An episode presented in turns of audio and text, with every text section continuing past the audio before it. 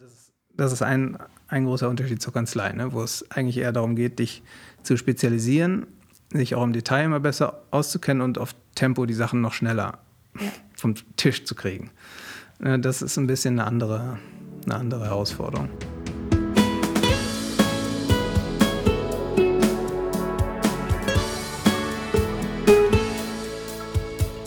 Brezeln und Wein, der Podcast für die ehemaligen der Bucerius Law School. Liebe Hörerinnen und Hörer, ich begrüße euch ganz herzlich zu unserer ähm, 30. Folge Brezeln und Wein, dem Podcast der Alumni der Bucerius Law School. Und heute mit mir im sonnigen Berlin begrüße ich Joel Al-Kakili. El-Kakili. Ich habe es schon wieder falsch gesagt, obwohl ich deinen Namen so oft geübt habe. Macht überhaupt nichts. Es wird besser. und ich freue mich riesig, dass du hier bist, Joel. Du bist aus dem Jahr 2004 und du bist jetzt gerade General Counsel bei Vidia Equity. Was das genau ist, dazu kommen wir später noch. Vor allem aber bist du eben auch Alumnus von uns mit einem spannenden Lebenslauf und ich freue mich riesig, dass du dir den Samstagmittag, wo man ja in der Regel, wenn man viel zu tun hat, auch noch andere Sachen zu tun hätte, äh, für uns freigenommen hast. Ganz, ganz lieben Dank, dass du hier bist und erstmal auf dein Wohl. Cheers. Cheers. Herzlich willkommen. Ähm, jetzt steht hier, oder jetzt habe ich eben gesagt den Hörerinnen und Hörern, du bist eigentlich 2004er. Aber du warst nicht allzu lange im 2004er Jahrgang. Weil als du angefangen hast an der Law School 2004, hast du dich recht bald für eine Pause entschieden. Und zwar, weil du professionell Sport gemacht hast. Und wir hatten schon ein, zwei Profisportler mal bei uns im Podcast. Das ist, äh, finde ich, eine total wilde Mischung, dass man sich Jurastudium an der Law School und Profisport aufdrückt. Äh, du hast gerudert. Erzähl mir davon, wie bist du dahin gekommen, wann hast du die Pause gemacht und was hast du in deiner Law School Pause gemacht? Also, ja, vielen Dank erstmal. Hat mich äh, gefreut, dass ihr mich hier eingeladen habt. Ähm, mit dem Rudern, ja, ich habe das halt immer schon gemacht, seit ich ein, ein kleiner Junge war. Also mit elf habe ich angefangen. Mhm. Und dann ähm, relativ schnell auch ziemlich viel. So mit 14 macht man das dann jeden Tag. Krass. Und später macht man es auch mehrmals pro Tag. Und ähm, dann wollte ich fürs Rudern nach Hamburg gehen, weil da eine gute Trainerin war. Mhm. Und, ähm, Rita Hendes. Genau, Rita Hendes, die ist. Äh, eine Koryphäe, oder? Ja, das ist genau eine der allerbesten auf der ganzen Welt. Krass. Und ähm, hatte die Möglichkeit auch dahin zu gehen und ähm, habe dann überlegt, ja, ich muss ja auch noch irgendwie mal was studieren. Mhm. Und hatte mir im Zivi so verschiedene Sachen angeguckt und Jura war irgendwie so ich hatte dann eine Staatsrechtsvorlesung erwischt mit einem coolen Professor, Isensee hieß. Ja, so, der, das war cool. Und dann dachte ich, ja cool, das ist also Jura, dann mache ich das mal. Und habe mich dann sozusagen zum Rudern und für die Uni da in Hamburg äh, entschieden. Und es war aber immer klar, dass eigentlich ist das Rudern der Grund, weshalb ich da hingehe. Mhm. Und das Studium mache ich halt, weil man nicht nur rudern kann, mhm. muss ja noch irgendwie was anderes machen. So, und so hat sich das irgendwie ergeben. Und das war dann die ersten beiden Jahre relativ knackig, beides zusammen zu machen. Ah, du hast es noch die zwei Jahre zusammen durchgezogen? Ja, ja. ja. Krass. Ja. Wie ging das denn? Du bist dann morgens zum Rudertraining mhm, genau. von sieben bis neun oder sieben bis acht oder irgendwie? Zeiten weiß ich nicht. Immer so, dass es halt vor der Uni irgendwie geklappt hat. Ja. Und dann nach der Uni wieder, also nach den Vorlesungen. Und dann danach irgendwie probiert, äh, die Sachen irgendwie zu lesen, die davor in der Vorlesung erzählt wurden. Wahnsinn. Und da war, gibt ja dann immer noch andere Sachen, die man irgendwie erledigen muss, so BAföG-Anträge und so. Ja. Ähm, das war dann relativ viel. Dann habe ich nach den zwei Jahren irgendwie ähm, gesagt, äh, wenn ich jetzt Olympia äh, machen will, dann brauche ich vielleicht ein bisschen mehr Regenerationszeit und ein bisschen mehr Fokus. Ja. Ähm, und gleichzeitig ist es mit dem Studium jetzt auch nicht ideal, die ganze Zeit weg zu sein, andere Sachen zu machen. Ja. Da dachte ich, entzerre ich das mal so ein bisschen und mache äh, Schwerpunkt Rudern für die, für die zwei Jahre da. Ja. ja. Und ähm, das wäre so die Zeit gewesen, wo du eigentlich im Auslandssemester dann. dann das habe ich noch gemacht. Das, das habe ich noch gemacht. Genau. Das war klar. In, in, London war ich. Ach, das war auch sehr cool. Ja. Konnte man da auch gut rudern? Ähm, nee, nicht so gut. Ähm, eigentlich gibt's ja, ist ja Rudern da ein Riesending. Ja. Ähm, aber ich musste immer sehr, sehr weit fahren. Ich habe da am, am Regents Park gewohnt und musste immer nach Chiswick hieß es. Ja. Also da war ich eine Stunde oder so oh. mit der Tube unterwegs. Ja. Und ähm, das habe ich dann auch nur, glaube ich, am Wochenende gemacht. Unter der Woche war ich dann immer joggen und, und Ergo fahren und so. Ja. Also zum Sport war es jetzt da nicht, nicht so ideal. und dann hast du dich entschieden, ähm, die Pause einzulegen. Und ähm, dich voll aufs Rudern zu konzentrieren. Ich habe mal geguckt, du hast ja deinen Wikipedia-Artikel, wo man, wenn man Ahnung von Rudern hat, was ich von mir nicht sagen kann, dann wahrscheinlich total gut nachvollziehen kann, wie du dich entwickelt hast. Aber ich habe gelesen, dass du ursprünglich mal im Doppelzweier angefangen hast. Kleiner Dachs, ja. Wie, wie, was ist ein, genau ist ein Doppelzweier? Das klingt Also, für mich doppelt. Ja, ist es auch. Äh, es gibt also sozusagen ja nicht, also es gibt, ähm, du kannst entweder zwei Ruder haben, Ja. ne, in jeder Hand eins, oder Ja. du hast nur eins. Ah, okay. Und wenn du zwei hast, dann sagt man dazu, das ist ein ein Skull oder ah. ein Doppelzweier. ah, Genau, und das, äh, so fängt man meistens an. Also in Deutschland fängst du eigentlich immer im Einer an. Ja. Ne, das ist dann natürlich ein Doppel. Ja. Äh, und dann gehst du von da, bleibst du in dieser Skull-Kategorie und machst dann die größeren Boote irgendwann Ja. später. Und dann, wenn du, wenn du noch älter bist, dann kannst du auch wechseln zum Riemen. ja, Und in, in England und Amerika ist das zum Beispiel genau andersrum. Da fängst du im Achter an. ja. So, aber hier ist es so und deswegen war es auch bei mir so, habe ich im Einer angefangen und dann die ersten Jahre im Doppelzweier. Und du hast hier in gemacht. Berlin angefangen. Ja, genau. Kommst eigentlich ursprünglich bist du Berliner Junge und hast dir äh, hast dich hier in den Ruderclub gesetzt. Genau, also ich bin in, in Wilmersdorf geboren und Ja. dann bin ich in äh, Zehlendorf aufgewachsen und da ist es halt zum Wannsee nicht so weit gewesen. Ja, Ja. toll. Und dann, okay, dann hast du Doppelzweier gemacht, dann hast du irgendwann Riemenrudern gemacht. Wo ist da der große Unterschied? Ähm, der große Unterschied. Für Menschen, die noch nicht Also- im Ruderboot gesessen haben. Ja, ähm, naja, du hast halt nur, nur einen, einen Ruder Mhm. und musst dich deswegen mit den anderen im Boot äh, einen Ticken intensiver auseinandersetzen, weil du ja sonst um die Kurve fährst. Ja, Das also, es hat- braucht ein bisschen mehr Abstimmung. Ja. Ähm, und die Bewegung ist auch, würde ich mal sagen, ein bisschen komplizierter dadurch, dass du dich sozusagen um die eine Seite so ein bisschen rumdrehst. Mhm. Ähm, aber sonst, wenn man die Grundbewegung einmal drauf hat, ist die Variation nicht so groß. okay. Und da bist du reingewechselt und dann warst du irgendwann im leichten Vierer.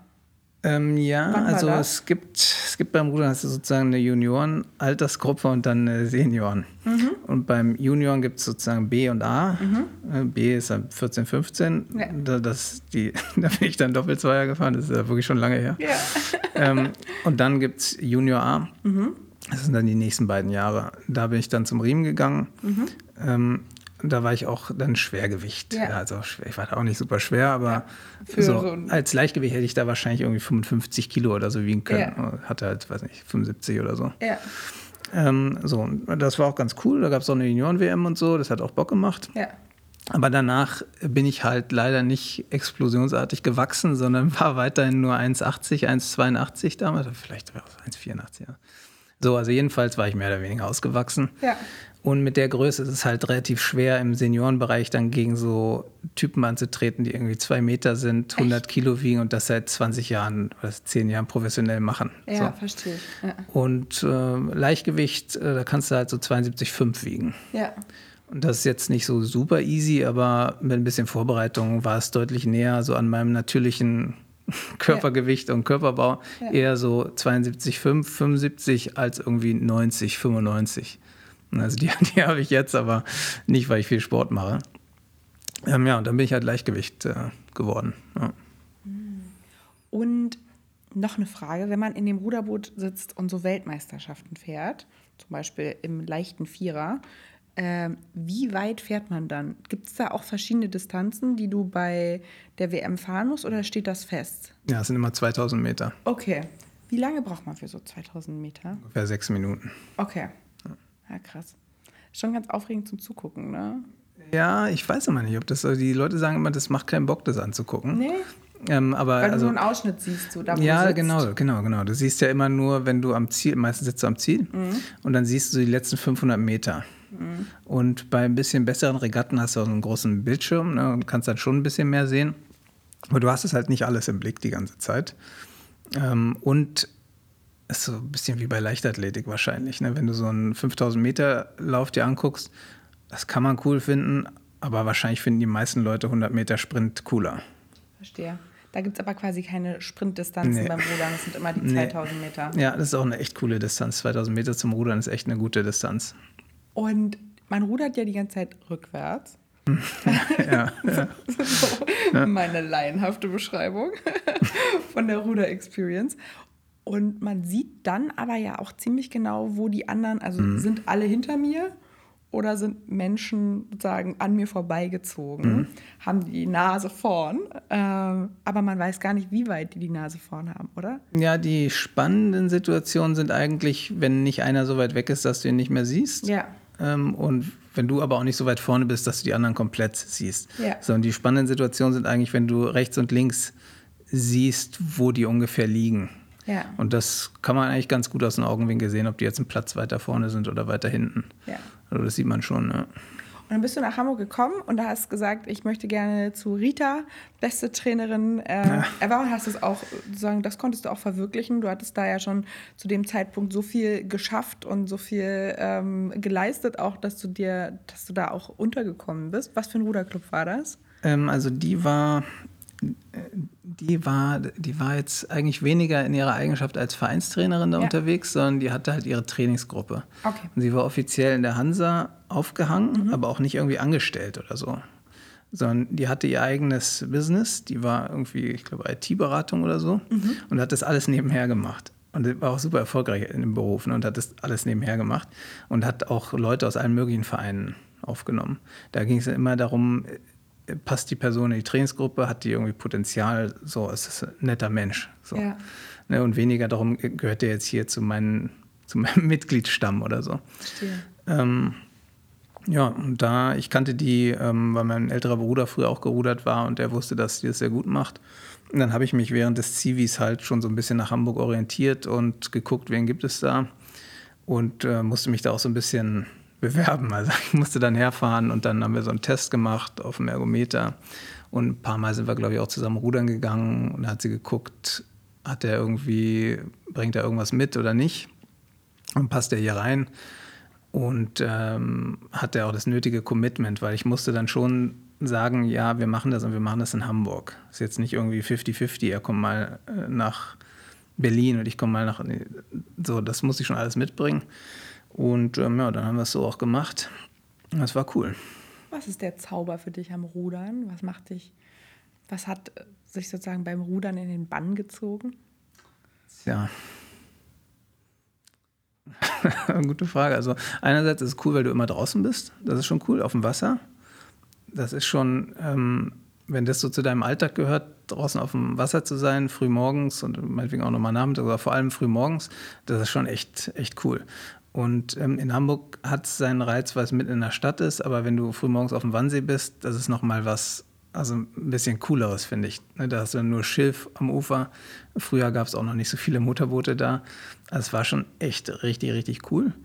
Das macht einfach Bock. Ähm, der Sport ist, ist so ein cooler Mix. Er hat so Sprintelemente, also wo du richtig beißen musst und gleichzeitig hat sehr viele Ausdauerelemente.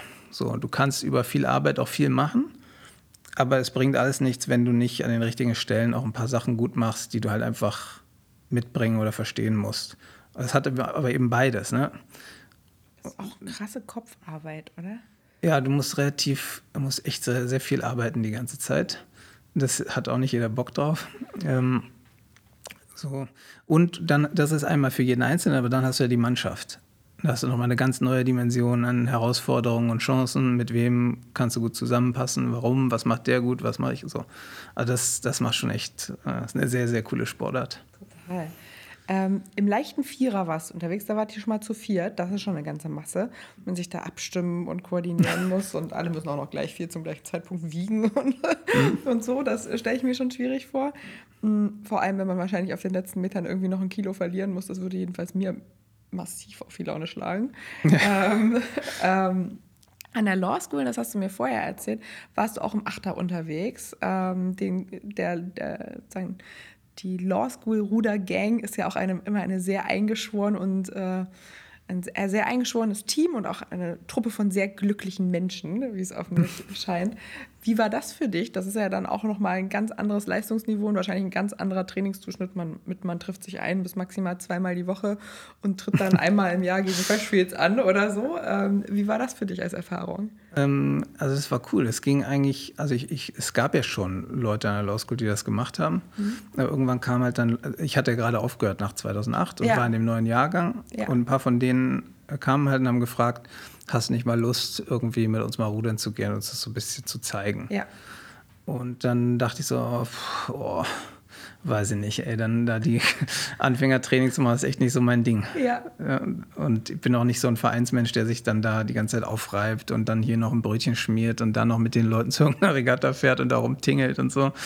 Und dann war ich erstmal so ein bisschen skeptisch und habe aber so gedacht, naja, also ehrlich gesagt, das könnte schon Bock machen, wenn man es richtig macht. Und habe dann halt vorgeschlagen, okay, lass uns mal versuchen, wir könnten so machen. Wir müssen acht Leute haben und einen Steuermann.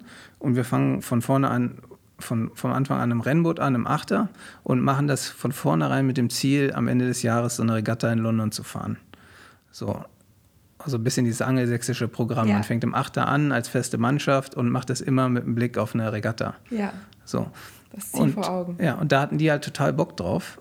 Und äh, das hat dann auch krass Bock gemacht. Und die Law School hat es auch cool unterstützt. Das Ja. war echt cool. Hariolf hat da, äh, war da sehr hilfreich und unterstützend.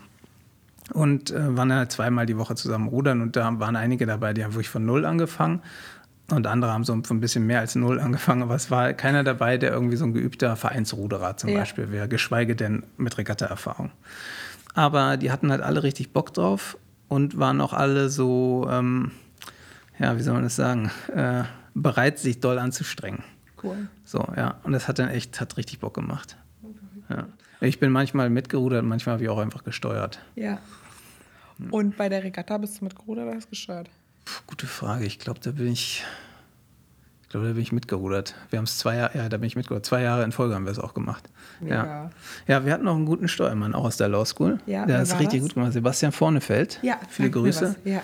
Der hat es richtig, richtig gut gemacht. Den hätte ich auch, ähm, hatte er kein Interesse daran, aber den hätte ich auch, den hätte ich auch in den Leistungssport irgendwie äh, vermitteln können. Ja. So, weil als Steuermann kommt es halt wirklich auf dein Verständnis, auf dein Gefühl und auf deine Durchsetzungsfähigkeit und so an. Ja. Weniger darauf, dass du super viel und lange gerudert bist. Ja. So, das, Das hat er alles mitgebracht. ja, genau, der hätte da echt, äh, glaube ich, dass eine Möglichkeit gewesen wäre. So, also der hat es auf jeden Fall sehr, sehr gut gemacht, seinen Job. Voll cool. Und ähm, sag mal, dieses Thema Leistungssport und Jura sich an der Law School vor allem noch aufs Auge drücken. Ich sehe da Parallelen. Klingt auch immer so ein bisschen masochistisch. Wie hast du das geschafft, nachdem du dann quasi die ersten zwei Jahre die Doppelbelastung gefahren bist, dann dich zwei Jahre von 2006 bis 2008 komplett auf Rudern konzentriert hast und dann wieder zurück quasi den Sprung rein in die Hochschule? Wie, wie war das für dich? Wie war das für den Kopf? Das ist ja auch wieder eine gute Frage. Also die ersten zwei Jahre waren halt echt anstrengend. Ne? Das Ja. ging ganz viel so um, um Durchhalten und Aushalten und das ist ehrlich gesagt für keinen der beiden Bereiche cool, besonders ja. super. Ja. Ähm, so, und ich würde auch, ich würde im Nachhinein wahrscheinlich auch nicht ähm, vielen Studienanfängern empfehlen, mit so einer mit so einer Doppelbelastung ins Studium zu gehen und dann die ganze Zeit so sich vorzunehmen, das irgendwie durchzuhalten. Da soll man ja irgendwie Spaß haben ne? und irgendwie so inspiriert werden und so aus Aber intrinsischer Motivation irgendwas lernen wollen und nicht immer nur irgendwie so Last wegstemmen. Ja. Ähm, so, und dann ähm, danach war das natürlich weg, die Doppelbelastung. Da hatte ich dann äh, auf einmal auch Freizeit. Das war ganz cool. War echt ganz cool. Ja. Aber ich hatte natürlich auch einen Riesenberg an, an Studium aufzuholen. Ja. Äh, von daher so viel Freizeit war dann da auch nicht. Und, ähm, und es war auch so, dadurch, dass Olympia nicht geklappt hat, das war eine eigene kleine tragische Geschichte. Ja. Da hatte ich auch ein bisschen dran zu knabbern. Das war deswegen auch nicht so, dass ich so äh, beschwingt zurück an die Law School gekommen bin, sondern ich hatte da so ein bisschen.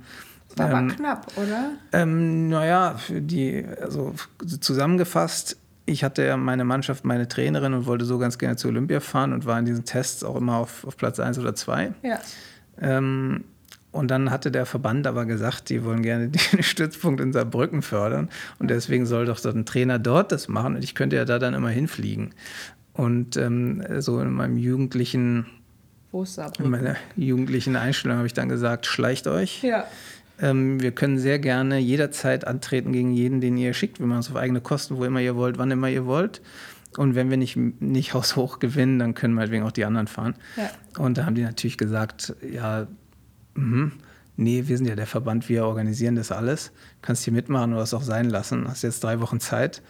Und da haben wir damals halt gesagt, ja, dann äh, macht mal ohne uns. Ja. So, und das ähm, war damals schon ganz schön heftig, ne? weil ich hatte ja, also die erstens waren wir zweimal zusammen Weltmeister hintereinander geworden, Ja. auch mit ordentlich Abstand.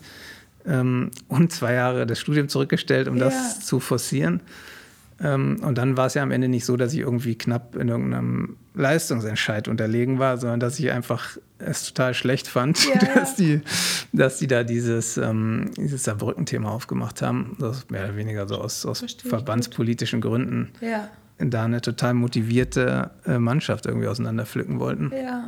So, deswegen, ähm, ja, ich glaube, es hat am Ende alles gut funktioniert, aber es war, war jetzt, ähm, glaube ich, mit dem Rudern und dem Studium gleichzeitig äh, durchaus auch immer mal wieder schwierig. Dann hast du dich aber durchgebissen bis zum ersten Examen. Wie ging es dann für dich weiter? Was hast du dann als nächstes gemacht? Ähm, was habe ich dann gemacht? Puh, das ist so lange her. Bist du Über- direkt ins Ref gestartet? Äh, nee, oder? Bist mit? Ja, ich war erstmal Wismit. Okay. Ich glaube, ich war ein Jahr bei Nöhr. Ein halbes Jahr in, in Frankfurt und ein halbes Jahr in Berlin. Und bist du da schon so in diese ganze Richtung Fonds und so weiter gestartet, da wo du jetzt heute arbeitest? Oder war das da noch nicht dein Nee, Thema? das war erst Finance und dann war es MA. Mhm. Und da, was ich auch gemacht habe, war irgendwelche Aufsätze recherchieren, Ja. und so, und da war ich jetzt nicht in irgendwelche Transaktionen wirklich eingebunden. ja. Ähm, so war natürlich trotzdem okay, aber es hatte noch nichts mit Fonds zu tun. Das Mhm. kam irgendwie, das kam irgendwie später und ich glaube, da saß ich sogar mal in der Law School musste irgendwas lernen Mhm. und habe wieder die ganze Zeit aus dem Fenster geguckt und irgendwie war ich nicht so hoch motiviert und habe so ein bisschen rumgegoogelt und habe so Kanzleien gecheckt, Ja. ne, wegen Wismit und so. Ja. Und äh, bin ich irgendwie auf Pöllert gekommen, die halt ja Fonds Mhm. Ja. machen und auch damals schon gemacht haben, so eigentlich so die Private Equity Fondskanzlei. Ja. Und die hatten so eine mega schrottige Webseite. Also wirklich super, super, auch damals schon mega schrottig. Und ich fand es aber, aber sympathisch irgendwie, weil Ja. die gleichzeitig eine sehr ausgiebige Tätigkeitsbeschreibung hatten, die irgendwie so anfing, um 6 Uhr morgen trudeln die ersten Mitarbeiter ein und essen ein Croissant und einen Orangensaft. Und dann arbeiten sie hier und daran, wichtige Calls werden gemacht. Um 15 Uhr wachen die US-Kollegen auf und rufen an. Und es, es klang alles total cool irgendwie. Bis Und- auf den 6 Uhr morgens. ja, genau, eine 6 Uhr morgens nicht, aber dass dann um 15 Uhr die US-Kollegen aufwachen und anrufen und so, Ja. so. Das fand ich halt irgendwie total cool. Ja. Ja, und dann so kam das, glaube ich. Habe ich mich dafür interessiert, mich da irgendwann beworben. Und dann warst du da als Wismit oder warst du da im Ref? Ich war erst, erst Wismit, ein Ja. Jahr lang. Auch, äh, glaube fünf Tage die Woche oder so, habe ich ordentlich viel gearbeitet. Viel reingeguckt, ja. ja. Hat, also das war allerdings dann am Anfang noch gar nicht Fonds, sondern erstmal Real Estate, weil da irgendwie was frei war. Das war cool, hat auch echt Bock gemacht und ehrlich gesagt dachte ich so, okay, cool, ähm, nachdem das Studium jetzt nicht durchgehend absoluten Bock gemacht hat, Ja. das hier ist cool, das macht Bock. Cool. So, er lag aber auch wieder am Team. Ja. Ne, Ich fühlte mich mit den Leuten irgendwie wohl. Ja. Ähm, oder der ernst genommen, konnte auch ganz coole Beiträge liefern und so. Ne? Sowas motiviert mich vielleicht auch vom Sport ein Ja. bisschen mehr als so, keine Ahnung, Neugier, irgendein ganz tolles, interessantes Prinzip vollkommen zu durchsteigen. Ähm, so, das hat dann Bock gemacht. Ähm, dann im Ref bin ich dort geblieben, aber in den Fondsbereich gegangen. Der Fondsbereich. Jetzt mal für Anfänger. Was ist denn der Fondsbereich? was steckt denn eigentlich dahinter und was machen Juristen bei Fonds? Ja. Also es ist ein großer Bereich, es ist eine Nische, aber wenn man dann in die Nische mal reinguckt, dann ist es relativ vielfältig. Ne? Ja. Es gibt die, die ganzen offenen Fonds, auch so Publikumsfonds und so, ne? das, was man jetzt irgendwie über die Sparkasse oder so kaufen kann, Ja. ne? was jeder zeichnen kann zur Altersvorsorge oder wofür auch immer. Ja. Äh, Und damit hatte ich und habe ich auch überhaupt gar nichts zu tun. Mhm. Und dann gibt es die, die geschlossenen Fonds. Ja, und dazu gehört auch Private Equity und Venture Capital. Mhm. Und diese beiden Dinge sind, ist das, was, was damals äh, ich da bei Pöllert mir angeguckt habe und dann später bei WIPOC gemacht habe und was ich auch jetzt mache. Und was machen die da? Ähm, na, im, Im Grunde geht es immer darum, dass jemand, ähm, eine Person oder ein Team, eine Idee hat, ähm, wie man Geld gut anlegen kann. Also Ahnung, was für eine Art von, von Startups man finanzieren könnte oder welche Art von Unternehmen man übernehmen könnte, um dort dann Wert zu steigern und dann wieder zu verkaufen. Ähm, so. Und ähm, aus Anwaltssicht fand ich das immer ganz cool, weil du den Typen oder die Frau, die das macht, ganz am Anfang dieser Reise triffst, wenn die ja sozusagen in der Konzeptionsphase ist. Und dann ähm, lernst du die kennen, lernst das Projekt kennen und das dauert ein Jahr oder so, bis das Ding dann steht. Und was ist das für ein Mensch? Der Typ oder die Frau, die da am Anfang mit dir zum Beispiel als Berater telefonieren? Was haben die so für ein Profil? Sind das so BWLer? Ähm, nee, sind ganz viele Law School-Absolventen.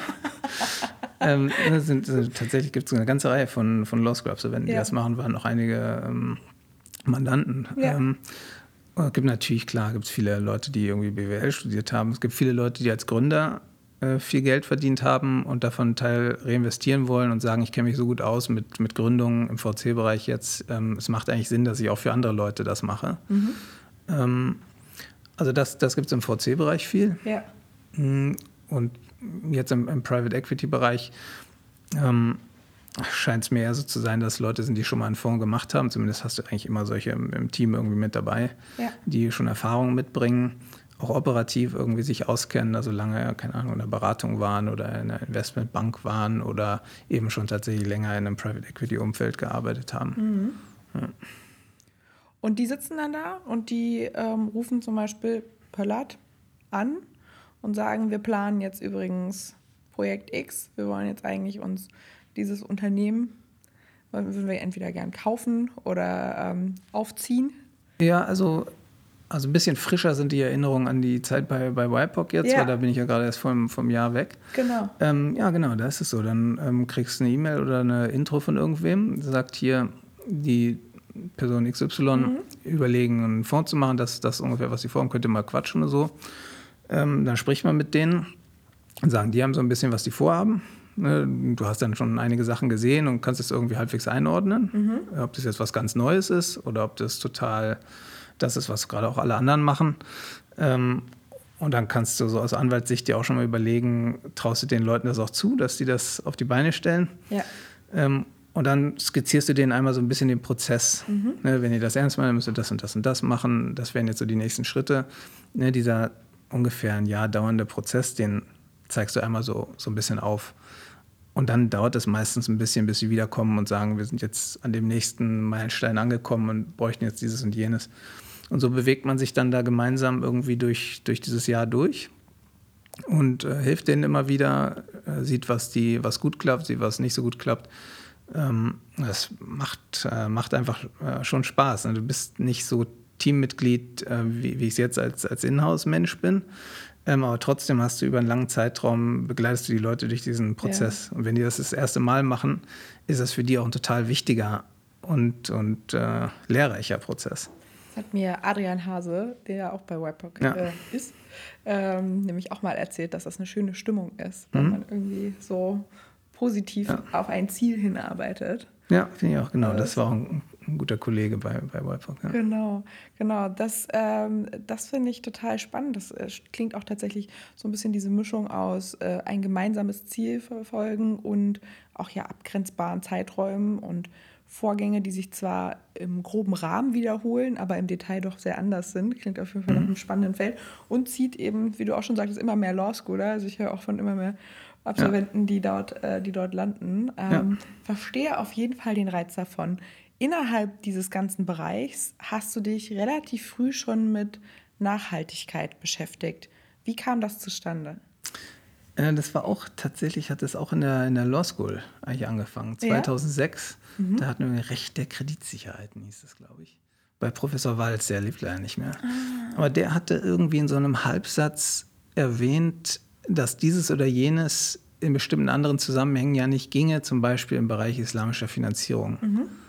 So, und dann wurde ich irgendwie so hellhörig, mhm. weil ich einerseits dachte, oh, cool, da, das interessiert mich irgendwie, habe ich so eine Art Verbindung, ein bisschen zumindest, würde ich mir mal ganz gerne angucken. Und dann, äh, ja, es ist halt im Grunde ein, ein System, mhm. in dem es bei Investitionen auch um nicht finanzielle Aspekte geht. Mhm. Dann habe ich das so ein bisschen verfolgt und fand es auch total spannend. Und habe das dann später, als ich angefangen habe zu arbeiten, auch so ein bisschen verbucht als, das macht ja alles Bock. Intellektuell macht's, äh, macht Spaß. Ähm, der Karrierepfad ist irgendwie, wirkt ganz cool. Ja. Ähm, und, und, es zahlt auch die, die Rechnung ganz gut. Aber es wäre irgendwie cool, noch ein bisschen was Sinnstiftendes damit drin zu haben. Ne? Weil das ist ja super cool, jemandem zu helfen, sein Unternehmen da zu gründen. Das ist ja, ist ja schon cool.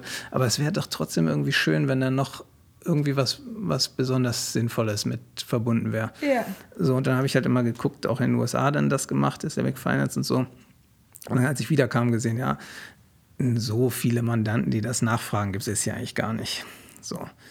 Ähm, und dann saß ich da so ein bisschen, habe überlegt, was mache ich denn jetzt? Habe mich da noch so ein bisschen fortgebildet, war auch cool alles gefördert und so von der Kanzlei, also kann ich mich überhaupt nicht beschweren. Mhm. Aber es hat halt in der, auf der Beratungsschiene, da gab es halt nicht so viele Möglichkeiten, das, mich da auszutoben. Mhm. Und dann kam aber so langsam diese ESG, ähm, dieser Trend, der hat so langsam angefangen ähm, und, und ist ja dann stetig gewachsen. Ne? Und ähm, ich habe dann gesehen, es gab dann so ein paar Impact-Fonds, die es damals auch in der Beratung schon gab. Immer probiert, da irgendwie mit draufzukommen. Ja. Ähm, da war ich aber selber ja noch total Junior, ne? da kannst du dann mal reingucken, aber noch nicht so, dass das Projekt irgendwie in Gänze irgendwie verstehst. Ähm, und das wurde aber mehr, wurde mehr. Und da habe ich mir irgendwie gesagt, cool, das ist eigentlich genau das Ding, was ich gerne machen würde. Ne? Ich, genau, auch, genau. Ne? Ich kann weiter in diesem Fondsbereich bleiben, den ich cool finde. Und kann aber in dem Bereich eine Möglichkeit finden, irgendwie mir noch so ein bisschen das Gefühl zu vermitteln, das, was die dann machen mit dem Fonds, das ist auch was echt Cooles. Und wie kriegt man das zum Beispiel hin? Also was sind da so die Stellschrauben, an die ihr auch rangehen könnt aus Beraterperspektive? Oder jetzt bist du in-house gewechselt, aber du warst ja lange in der Beraterperspektive. Ähm, also, also erstmal muss es ja vom, vom Mandanten ausgehen. Der ja. muss sagen, was ist, was ist seine Strategie. Genau. Und es wird er zum Teil nach seinem eigenen Kompass ausrichten und zum Teil nach der Nachfrage. Ja. Schauen, ob, die, ob er glaubt, dass die Kunden, also die Investoren, das auch, auch nachfragen werden. Ne? Und der hat ja meistens eine Vorstellung, dann besprichst du das ein bisschen mit ihm. Und die Kernfrage ist ja natürlich immer, okay, wie verbindlich soll denn das alles für dich sein? Ne? Und dann gibt es Leute, die wollen die wollen das schon irgendwie, aber gleichzeitig muss alles ganz flexibel bleiben und sie wollen das vielleicht auch ganz gerne kommunizieren, aber wenn es ernst wird, würden sie ganz gerne auch die Möglichkeit haben, das einfach nicht zu machen. Äh, ne, diesen Typus ja. gibt es schon. Ähm, und dann gibt es aber auch Leute, die sagen, nee, das ist genau das Ding, für das ich hier antrete, ist der Impact. Darum geht es mir eigentlich. Und ich glaube, die beste Variante, um viel Impact zu erreichen, ist, wenn ich gleichzeitig einen guten finanziellen Return schaffe. Mhm. So. Und, und das kann deswegen kann und soll und muss für mich auch alles verbindlich sein. Und dann als Anwalt sitzt dann halt da und hast den einen und den anderen und musst gucken, wie du das dann in die Verträge so reinbringst. Das ist also zum einen, zum einen ist Vertragsgestaltung und zum anderen gibt es aber auch seit Anfang 2021 ähm, europäische Verordnungen, ne, die sagen zwar nicht, du musst jetzt Impact machen oder so, aber die sagen, du musst mal offenlegen, wie du mit dem Thema umgehst. Und äh, dadurch, äh, dass es diese Offenlegungspflichten gibt, ist das eigentlich in jedem Fondsstrukturierungsprozess ganz an den Anfang gerutscht. Also in den ersten Besprechungen, wenn die dann sagen, ja, wir machen nachhaltige Nachhaltigkeit, ne, dann musst du erstmal, okay, lass uns mal besprechen, wie er das meint. Ja. Und dann entlang dieser Kategorien aus der Verordnung gehen und mit den Leuten herausarbeiten, was sie eigentlich vorhaben. Was für Kategorien schwimmen wir da so lang? Also unter Nachhaltigkeit verstehen ja immer alle erstmal alles, was so grün ist, äh, sozusagen als, als Nachhaltigkeitsaspekt. Aber bei ESG gibt es sozusagen auch noch andere Kriterien, die damit reinfallen. Mhm. Ähm, was, was besprecht ihr da zum Beispiel mit euren, oder hast du besprochen mit ja, also, hm. die, meisten, die meisten sind eigentlich momentan auf dem E, also ja. ne, Klima ja. machen, Klima, die Klimakrise irgendwie abfedern oder bewältigen helfen. Ja. Ähm, und da gibt es äh, verschiedene Möglichkeiten. Ne? Die einen sagen, ja, wir wollen uns schon ganz gerne äh, Risiken aus dem Bereich angucken, aber da geht es für uns jetzt mehr um Risikomanagement, also um finanzielle Risiken. Ähm, so, das hat jetzt, also das ist ganz gut, aber es gehört ja eigentlich zu jedem Risikomanagement dazu, ja. dass du dich mit den finanziell relevanten Risiken auseinandersetzt. Ja. So, ne, das ist aber zum Beispiel eine Stufe aus dieser Verordnung. Ähm, und dann gibt es natürlich äh, die Frage, die die Verordnung aufwirft und die die Mandanten dann beantworten müssen. Ja. Willst du dir eigentlich auch Risiken angucken, die von deinen Investments ausgehen auf die Umwelt oder soziale Belange? Und da können die sagen ja, da können die aber auch sagen nein. Und wenn sie nein sagen, müssen sie auch erklären.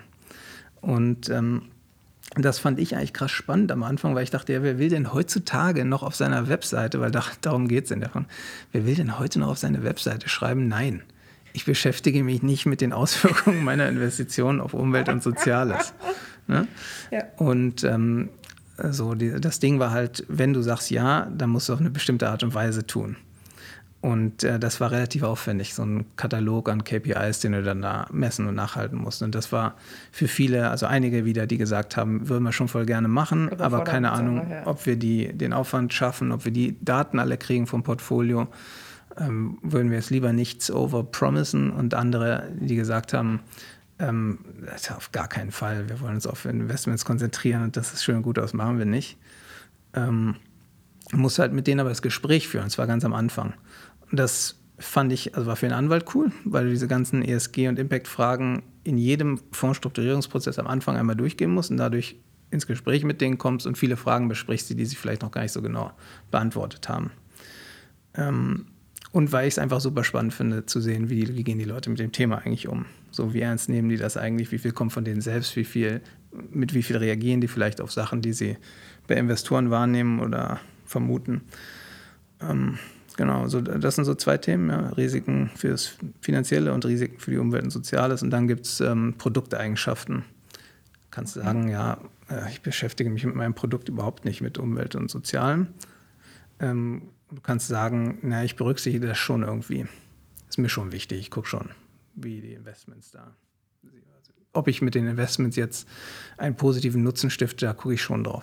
Und dann gibt es aber die höchste Kategorie, da geht es darum, dass du genau das beabsichtigst. Ja.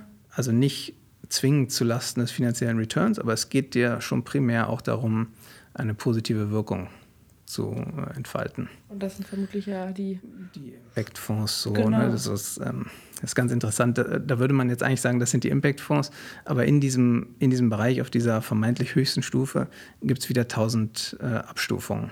Klar, so, ja. was das Commitment angeht. Genau. Ja. ja. Okay. Und das hast du dir angeguckt. Das wurde sozusagen seit 2021, also in den letzten ein, drei Viertel, wenn unsere Folge ausgestrahlt wird, zwei Jahren, ähm, immer heißer, das Thema. Also wir kriegen es offen gestanden, wir haben das Thema auch im Arbeitsrecht jetzt ständig mhm. auf dem Tisch. Das ist jetzt auch da.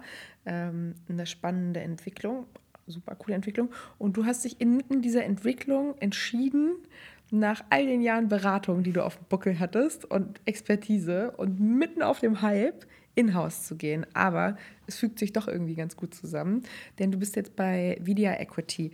Kannst du mir mal erklären, was Vidia Equity macht und was sie sozusagen auch ja ein Stück weit anders machen? Ja, also es ist ein, Climate Impact Private Equity Fonds. Das heißt äh, nicht VC, sondern Private Equity, also geht es um Buyouts mittelständischer Unternehmen. Mhm. Und das Ziel ist immer, finanziellen Return, aber auch Climate Impact zu maximieren. Beides. Das ja. ist sozusagen beides auf gleicher Ebene wichtig. Ähm, und das, im Grunde kam das auch wieder über einen Law School Kontakt. Ähm, ich hatte mir, weil ich mich eben in dem Bereich ESG Impact äh, so eine Spezialisierung äh, aufgebaut habe, auch so ein bisschen angeguckt, ähm, wer macht denn das eigentlich so? Wen kenne ich, wer in dem Bereich unterwegs ist? dachte, es hilft auf jeden Fall, mit den Leuten mal zu sprechen und zu gucken, was gibt es für unterschiedliche Ansätze in den Bereichen. So. Ähm, und es macht mir auch Spaß, mit, mit Leuten zu reden, die irgendwie an den gleichen Sachen arbeiten. Total. Dann habe ich so ein bisschen geguckt und bin über eine Ecke auf eine Law School ähm, Alumna gestoßen, äh, die in, in London bei KKR im Impact äh, Team war. Larissa Skarke heißt mhm. sie. Ähm, mein Jahrgang. Ja, okay. 2009erin. Ja, okay. Ja, da habe ich mit der gesprochen, fand es cool, was die macht und so. Und dann meinte sie, ja, äh, du müsstest mal mit Johanna sprechen, die ist auch Law School Alumna. Ähm, sprich doch mal mit der, die macht schon ganz lange Investments und überlegt sich, glaube ich, auch, vielleicht irgendwann mal einen eigenen Fonds aufzumachen. So, und dann äh, hat sie mich mit Johanna verbunden, habe ich mit Johanna das Gespräch begonnen und ähm, hat sich herausgestellt, erstens, ihr macht tatsächlich schon total lange und sehr erfolgreich Investments für einen renommiertes Private Equity Haus aus, aus München. Ähm, so fand ich cool, weil gerade im Impact-Bereich gibt es immer so und solche, ne, ganz, ganz viele Überzeugungstäter, die aber auf der Investmentseite noch nicht so viel Erfahrung haben. Und das macht es dir unheimlich schwer, wenn du dann Investoren gewinnen willst. Ähm, und das war Johanna hat ewig lange schon super serious Investments gemacht und äh, war grade, hat sich gerade überlegt, möglicherweise einen eigenen Climate Impact Fonds aufzumachen. So. Und da haben wir ein bisschen ausgetauscht und so ähm, sind in Kontakt geblieben und irgendwann meinte sie halt so, wir würden jetzt mal loslegen, ähm, könntest du uns da helfen? So. Und dann dachte ich, ja, ist eigentlich perfekt. Ich bin ja hier bei Wildbock gerade dazu da, in solchen Situationen zu helfen. Und dann haben wir das angefangen, so als, als Mandat. Mhm. Ähm, Und ich fand es halt so cool, das Projekt. Und ähm, die hatten gleichzeitig auch ähm, ein ziemlich hohes Tempo mit den, mit den Dingen und konnten dann auch ganz gut jemanden gebrauchen, der als, als Anwalt da mit an Bord ist. Und irgendwie kam es dann so zusammen. Voll cool. Bei WIPOC, denen hat es wahrscheinlich das Herz gebrochen, mit dir den Experten inmitten der Boomphase ja, zu die verlieren. haben ja sehr, sehr, sehr gut aufgestellt mit den ganzen Kollegen, die ja. können es gut abfangen. Aber das, ja, es war auch nicht so ganz einfach, ne? weil ich hatte mir über die Jahre diesen Anwaltsjob auch schon immer wieder probiert, so ein bisschen weiter hinzubiegen, dass es für mich gut passt. So. Ne, ich hatte irgendwann 80 Prozent, so, das heißt zwei Nachmittage frei, teilweise auch mal einen Tag ganz frei, das konnte ich so ein bisschen switchen. Ja. Ähm, dann konnte ich eine ganze Zeit, also bei WIPOC nicht, bei Pöllert dann meinen Hund mitnehmen. Das war super, also fürs Wohlbefinden. Was hast du für super cool. Das war der liebe Snorre, der ist leider nicht mehr unter oh uns. Das war ein. Mischling aus dem Tierheim, ja. Ja, der war richtig gut. Der ähm, klingt, richtig, der klingt richtig großartig. Ja, der war richtig gut. Aber der, der ist nicht mehr da. Jetzt habe ich einen Schäferhund, einen schwarzen Schäferhund aus dem Tierheim. Toll. Den kann man auch nirgendwo mitnehmen, weil er sehr, sehr wild ist. ähm, Homeoffice-Optionen. Ja, genau. Das Auto. Genau, genau. Das war übrigens jetzt auch Teil bei, bei Vidia. Ne? Ich, ich wohne ja in Brandenburg. Ja. Ähm, also ich bin auch immer mal wieder in Berlin. Ne? Meine Geschwister sind hier, mein Vater ist hier und so, aber nicht fürs tägliche Arbeiten. Und äh, die sitzen in München. So. Und äh, da kam diese ganze Corona-Sache, glaube ich, schon ganz gut. Gutes Timing, ähm, ja. Und das klappt auch wunderbar. Also ich mache äh, ziemlich viel von zu Hause. Ne? Ich bin einmal im Monat so eine knappe Woche in München. Und darüber hinaus, wenn es sich irgendwie anbietet oder sein muss. Ja. Aber den Großteil mache ich von zu Hause so. Und das klappt, äh, klappt wunderbar. Was machst du da jetzt als General Counsel? Also einerseits die, die ganzen Fondssachen. Ne, das, das war aus meiner Sicht auch wichtig, dass es Sinn macht. Ich möchte schon ganz gerne die Sachen, mit denen ich mich auskenne ähm, und die ich weitermachen will, auch hier machen. Also die ganze Fondsstrukturierung und Fondsaufsichtsrecht, insbesondere die ganzen Impact- und ESG-Themen aus rechtlicher Sicht. Das ist sozusagen der, der Kernbereich. Und dann fallen da natürlich jetzt schon in-house ganz viele Sachen auch an, die, die ich als Anwalt bei WIPOC jetzt nicht gemacht hätte. Ne? Wenn dann ein Mandant gesagt hätte, könntest du mal bitte über die Arbeitsverträge gucken, ja. dann hätte ich immer gesagt, nee, nee, kann ich nicht. Aber ich meine genau, Ergo nicht. genau, ich kann dich mal zum Beispiel mit Laura verbinden genau, oder so. Die, die kann, kann das machen. So. Und Laura gibt weiter bei Fonds. Ja. Also, so, ne? Und das jetzt, kriegst jetzt alles, alles. Ich mache jetzt auch keine Arbeitsverträge, ja. aber ich gucke die Sachen schon mal an und ja. muss eigentlich immer bei den Dingen überlegen, ist das was, was ich jetzt selber mache oder lasse ich das wem machen oder ist das irgendwie so eine Mischform, dass ich den ersten Aufschlag mache und dann nochmal doppelt checken lasse oder so. Ne? Das ist ähm, auf jeden Fall für die Lernkurve ganz cool. Auf, gleichzeitig ist es immer so eine Balance zu gucken, wo liegt meine Spezialisierung, wo will ich auch langfristig spezialisiert bleiben und was sind die Themen da drumherum, die irgendwie dazugehören und wie viel Arbeit will und kann ich da eigentlich reinstecken, um da die Dinge auch wirklich zu verstehen. Also das ist, das ist ein, ein großer Unterschied zur Kanzlei, ne? wo es eigentlich eher darum geht, dich zu spezialisieren, sich auch im Detail immer besser auszukennen und auf Tempo die Sachen noch schneller vom Tisch zu kriegen. Ne, das ist ein bisschen eine andere, eine andere Herausforderung. Total. Ja. Aber auch cool. Also wieder ein ganz anderer ja, Zuschnitt. Ja, total. Also macht total Bock. Und ich kann natürlich viel bei tausend Sachen, die ich als Anwalt bei den Impact-Fonds nicht mitbekommen habe, da bin ich jetzt mittendrin. Ne? Also dann würde der Mandant ja irgendwann sagen, wir haben jetzt ein neues Teammitglied, der macht das und das. Okay, nehme ich zur Kenntnis und gucke, ob es irgendwo in einem Vertrag erwähnt wird, ob ich da was anpassen muss. Und mehr ist nicht. Ne? Aber ähm, die eigentlichen Überlegungen dahinter, wie sind wir eigentlich im Team aufgestellt, welche Kapazität brauchen wir vielleicht noch, wer würde gut reinpassen. Ne, das macht ja total Bock, interessiert mich auch total. Und das kann ich jetzt viel besser verstehen und überblicken als, ja. als als Anwalt, wo ich dann sozusagen am anderen Ende nur saß. Super spannend. Glaubst du bei diesen ähm, ganzen ESG-Themen, dass, dass wir bei den ESG-Themen, dass sich das jetzt dahin entwickelt, mh, hm, dass es tatsächlich auch zu einem großen Umdenken in sowohl Kanzleien als auch Unternehmen führt, weil jetzt gerade, sag gern, wenn das falsch ist, habe ich das Gefühl, dass es noch viel trennt und sie müssen sich damit auseinandersetzen und sie müssen auf den Websites staten, wie sie da dazu stehen und sie müssen dann mit ihren Beratern darüber sprechen, wo stehen wir damit. Ähm, aber es hängen noch nicht so ganz scharfe Strafen daran, zum Beispiel? Also es ist jetzt nicht so, dass du eine Finanzierung nicht bekommst, nur weil du sagst, ich beschäftige mich damit überhaupt nicht. Oder jedenfalls so meine laienhafte Wahrnehmung. Ich weiß aber nicht, wohin sich das entwickelt. Oder zum Beispiel aus Kanzleiperspektive ist das total interessant, ja in Pitch-Situationen wenn du Pitch-Situationen hast für amerikanische Mandanten, ist das ja so ein Knockout, wenn du keine weiblichen Partnerinnen mhm. hast oder wenn die Kanzlei sich noch nie über Nachhaltigkeit Gedanken gemacht hat und nach wie vor fröhlich Akten druckt oder so ein Quatsch. Ne? Ja. ähm, äh, wo siehst du da so den Trend, wenn man mal aus dieser ganz speziellen Fondsbereich, wo du ja jetzt in einem sehr spezialisierten Bereich, der sich das auch so auf die Fahnen geschrieben hat, wenn man sozusagen da mal versucht, ein bisschen die Vogelperspektive einzunehmen. Hast du da äh, eine Meinung, ein Gefühl oder vielleicht auch eine Schätzung zu dem Tempo, wie schnell das in, in welcher Härte relevant wird? Puh, also ich glaube, was man äh, schon sagen kann, es gibt schon Investoren, also das sind ja sozusagen aus Fondsmanager-Sicht ja. sind das die Kunden, ne? Ja. die Investoren. Da gibt es schon schon Investoren, die das ernst meinen und das auch prüfen. Ja. So. Von daher glaube ich, der Trend ist schon jetzt nicht nur sozusagen PR, sondern der Trend in der Produktgestaltung sozusagen geht schon dahin, diese Themen da einzuweben. Ähm, wie, wie schnell äh, das noch ernsthafter wird, weiß ich nicht, aber mhm. es gibt auf jeden Fall immer mehr Impact-Fonds. So, das habe ich in der Kanzlei gesehen und das ist auch jetzt meine Wahrnehmung. Ähm, und da differenzieren sich dann die unterschiedlichen Strategien zunehmend aus, was ja auch irgendwie zeigt, dass ein wachsender Markt da ist.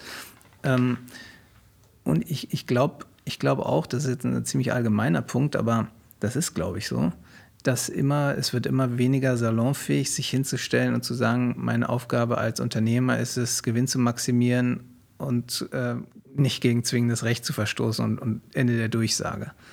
Also das ist einfach, ich würde mal sagen, unter Menschen so zwischen 20 und 40 nicht mehr anerkannt. Ist nicht mehr cool. Ja. Nee. Das ist überhaupt nicht cool. Total. Und das zündet nicht mehr. Ja. Und deswegen glaube ich, der, der Trend ist jetzt nicht vorübergehend, sondern der wird schon langfristig äh, da bleiben. Und ähm, ja, wäre natürlich schön, wenn es auch zwingendes Recht werden würde, ähm, da härter, härter, naja, beschränkt zu sein, nicht, aber ähm, diese Themen ernster zu nehmen. Bis jetzt ist es Trans Transparenz in der Gesetzgeber sagt, ja. du musst das offenlegen. So. Du kannst aber eben auch offenlegen, nee, interessiert mich alles nicht und dann soll der Markt das richten. Ne? Und ich glaube, das funktioniert, aber es funktioniert bestimmt nicht äh, schnell genug. Denke ich auch nicht. Ja. ja. Spannend. Ich bin auch äh, gespannt, wie das, äh, das wahrscheinlich bei diesen, meine, ja, ihr habt euch bei äh, wieder darauf spezialisiert, so Buyouts von Mittelständlern zu machen, was ja auch noch eine Boomer geprägte Struktur ist. Also jedenfalls, das ist jetzt gerade ja so Generation Handover.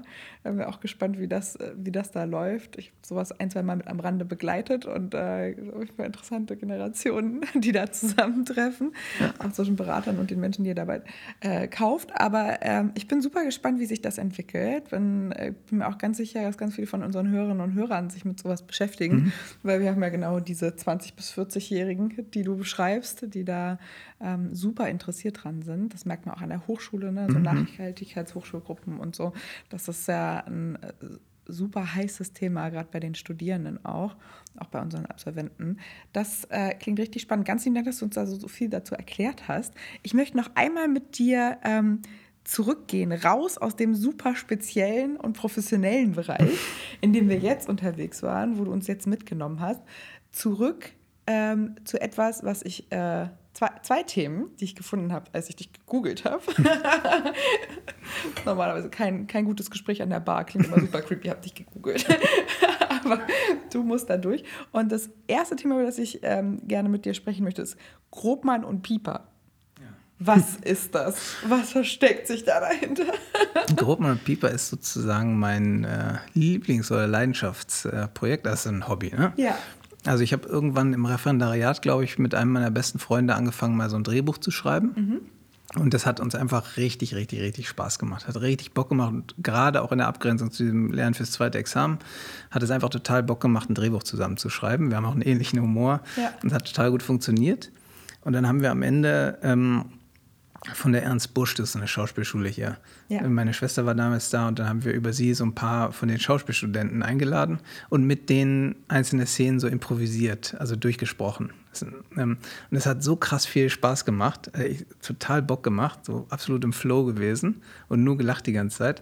Und dann dachten wir, cool, also das, das macht so viel Spaß, dass wir irgendwie weitermachen.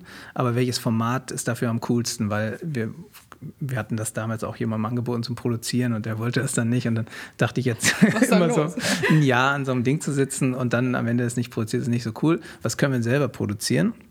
Und dachten wir, Podcast ist eigentlich, ist eigentlich machbar. Und haben dann unsere beiden Lieblingsfiguren aus dem Drehbuch waren zwei Kommissare, Grobmann und Pieper, haben wir die rausgenommen und haben gesagt, lass doch kurze Fälle machen, in denen die beiden immer in irgendeiner Berliner Subkultur ermitteln. So als Krimikomödie. Mhm. Und ja, das haben wir seitdem eigentlich, ich glaube, fünf Fälle haben wir gemacht. Ja. Ähm, wir haben noch eine andere, ähm, eine andere Geschichte, die ist auch im gleichen Feed, Grobmann und Pieper. Ja. Ähm, eine andere Geschichte, äh, auch wieder um eine Figur aus der, aus der Krimikomödie. Wir nehmen mal einzelne Figuren aus diesem Universum und bauen dann eigene Geschichten darum. Und jetzt äh, machen wir auch gerade die nächste, die kommt auch demnächst dieses Jahr noch. Mega. Das macht einfach, macht einfach total Spaß. Ja. Und das ist echt ein Schulfreund von dir. Und ihr seid ja. die ganze Zeit in Kontakt geblieben und habt auch noch festgestellt, dass das ja. Das ist, was euch beide glücklich macht. Genau, wir sind in der gleichen Straße aufgewachsen, in der, in der gleichen Grundschule, in einem äh, gleichen Gymnasium und sind immer noch sehr, sehr gut befreundet. So. Und wir haben äh, den Podcast gemacht, wir haben aber auch für WIPOC mal einen Podcast zusammen gemacht, einen Interview-Podcast. Also wir machen, machen eigentlich die ganze Zeit immer irgendwelche Projekte zusammen. Voll cool. Und ist der, was ist aus dem geworden? Ist der hoffentlich nicht Jurist? Nee, der ist, der ist Professor an der UDK. Ja. Und da geht es, oh, was geht es da? Irgendwie Digitalisierung und Leadership. Ja, ich bin da immer nicht so schlechte Gewissen. ich kenne mich da nicht so über deine Jobbeschreibung ist nicht so schlimm bestimmt. Ja, genau, der, der sagt der immer. macht irgendwas mit Fonds. Nee, der würde immer sagen, nee, der knackt rechtliche Fälle. Der knackt ständig interessante Fälle, der ist so ein Paragraphenreiter. Ja, so würde der es wahrscheinlich beschreiben. Und die fünf Folgen, die man, die unsere Zuhörerinnen und Zuhörer auch schon hören können, von, ich wiederhole, Grobmann und Pieper. Was ist deine Lieblingsfolge? Äh, Fall 5. Fall 5. Fall 5 ist meine absolute Lieblingsfolge. Ist Ohne auch, Spoilern, um was geht's? Ähm, es, wir haben ausgiebig recherchiert im Pfer in der Pferdewettszene oh. im Hoppegarten. Mhm. Also steckt immer sehr, sehr viel Recherchearbeit drin mhm. und dadurch kommt es auch sehr naturgetreu rüber, wie uns immer wieder Leute sagen. Ähm, das hat echt hat, äh, sowohl die Recherche Bock gemacht, als auch den Fall zu schreiben und ihn zu lesen. Wir lesen das auch selber ein. Ähm, und der ist, glaube ich, auch von den fünf Fällen am besten produziert. Okay, cool. Ja. Aufregend. Ähm, du hast gerade erzählt von der Straße, in der du aufgewachsen bist. Und ich möchte dich noch was fragen zu deiner Familie. Äh, du hast nämlich schon erzählt, dein großer Bruder hat gerudert. Ihr wart eine Ruder-Family. Du hast auch einen Cousin, der auch gerudert ja. hat. Ja. Ähm, wurde dir quasi schon mit in die Wiege gelegt? Wurde nicht mehr viel darüber gesprochen, dass du ruderst? Oder warst du einfach, du dachtest dir bei den anderen, das sieht cool aus? Also ich, ich war zu dick und ich musste Sport machen. Und Rudern war halt logistisch einfach, weil mein Bruder das alles schon kannte. So. Ah, herrlich. Ja. Süß. Und dann wurde sie mit elf ins Boot gesteckt und ja, hat genau. sich das sofort erledigt ja. mit dem. Ja, genau. Ich bin da mit meiner kleinen Schwester zusammen und den ganzen anderen Kids, die um uns so rumgeturnt haben, wir alle zusammen hingegangen und dann einfach dabei geblieben. Ja. Total spannend. Und wenn man deinen Bruder jetzt googelt, dann sieht man, dass der sich auch gesellschaftspolitisch engagiert, weil dein Papa nämlich aus dem Westjordanland kommt.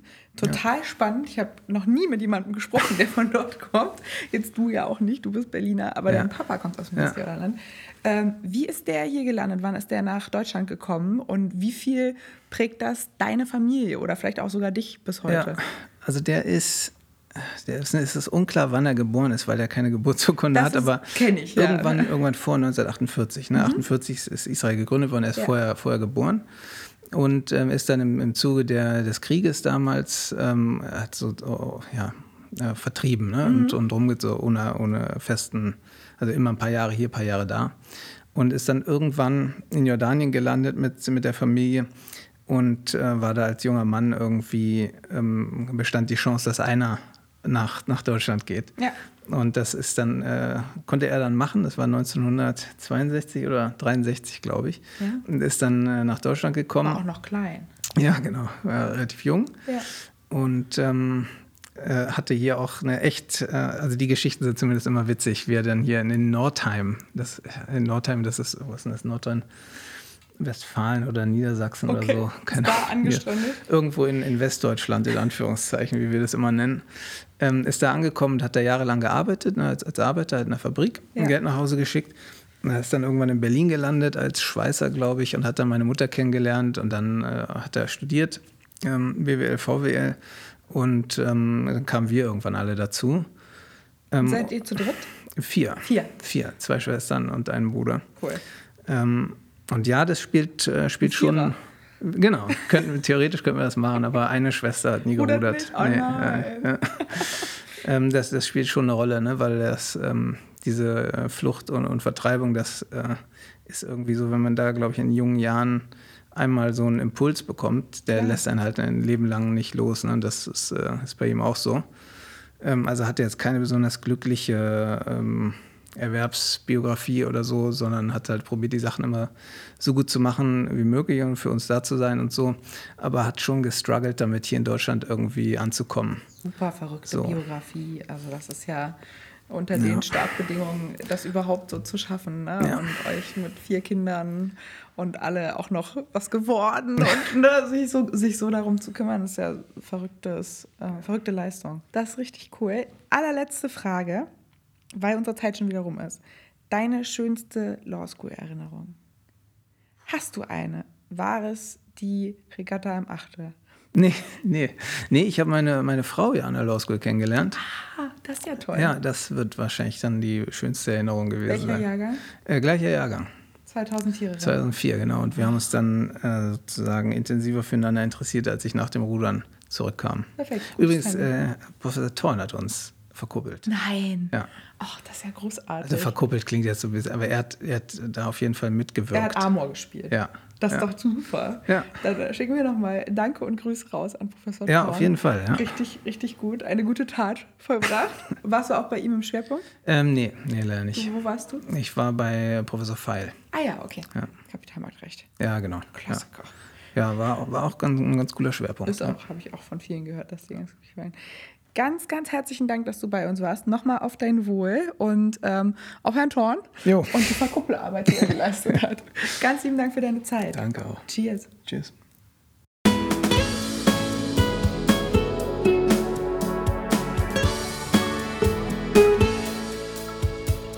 Brezeln und Wein, der Podcast für die ehemaligen der Bucerius Law School.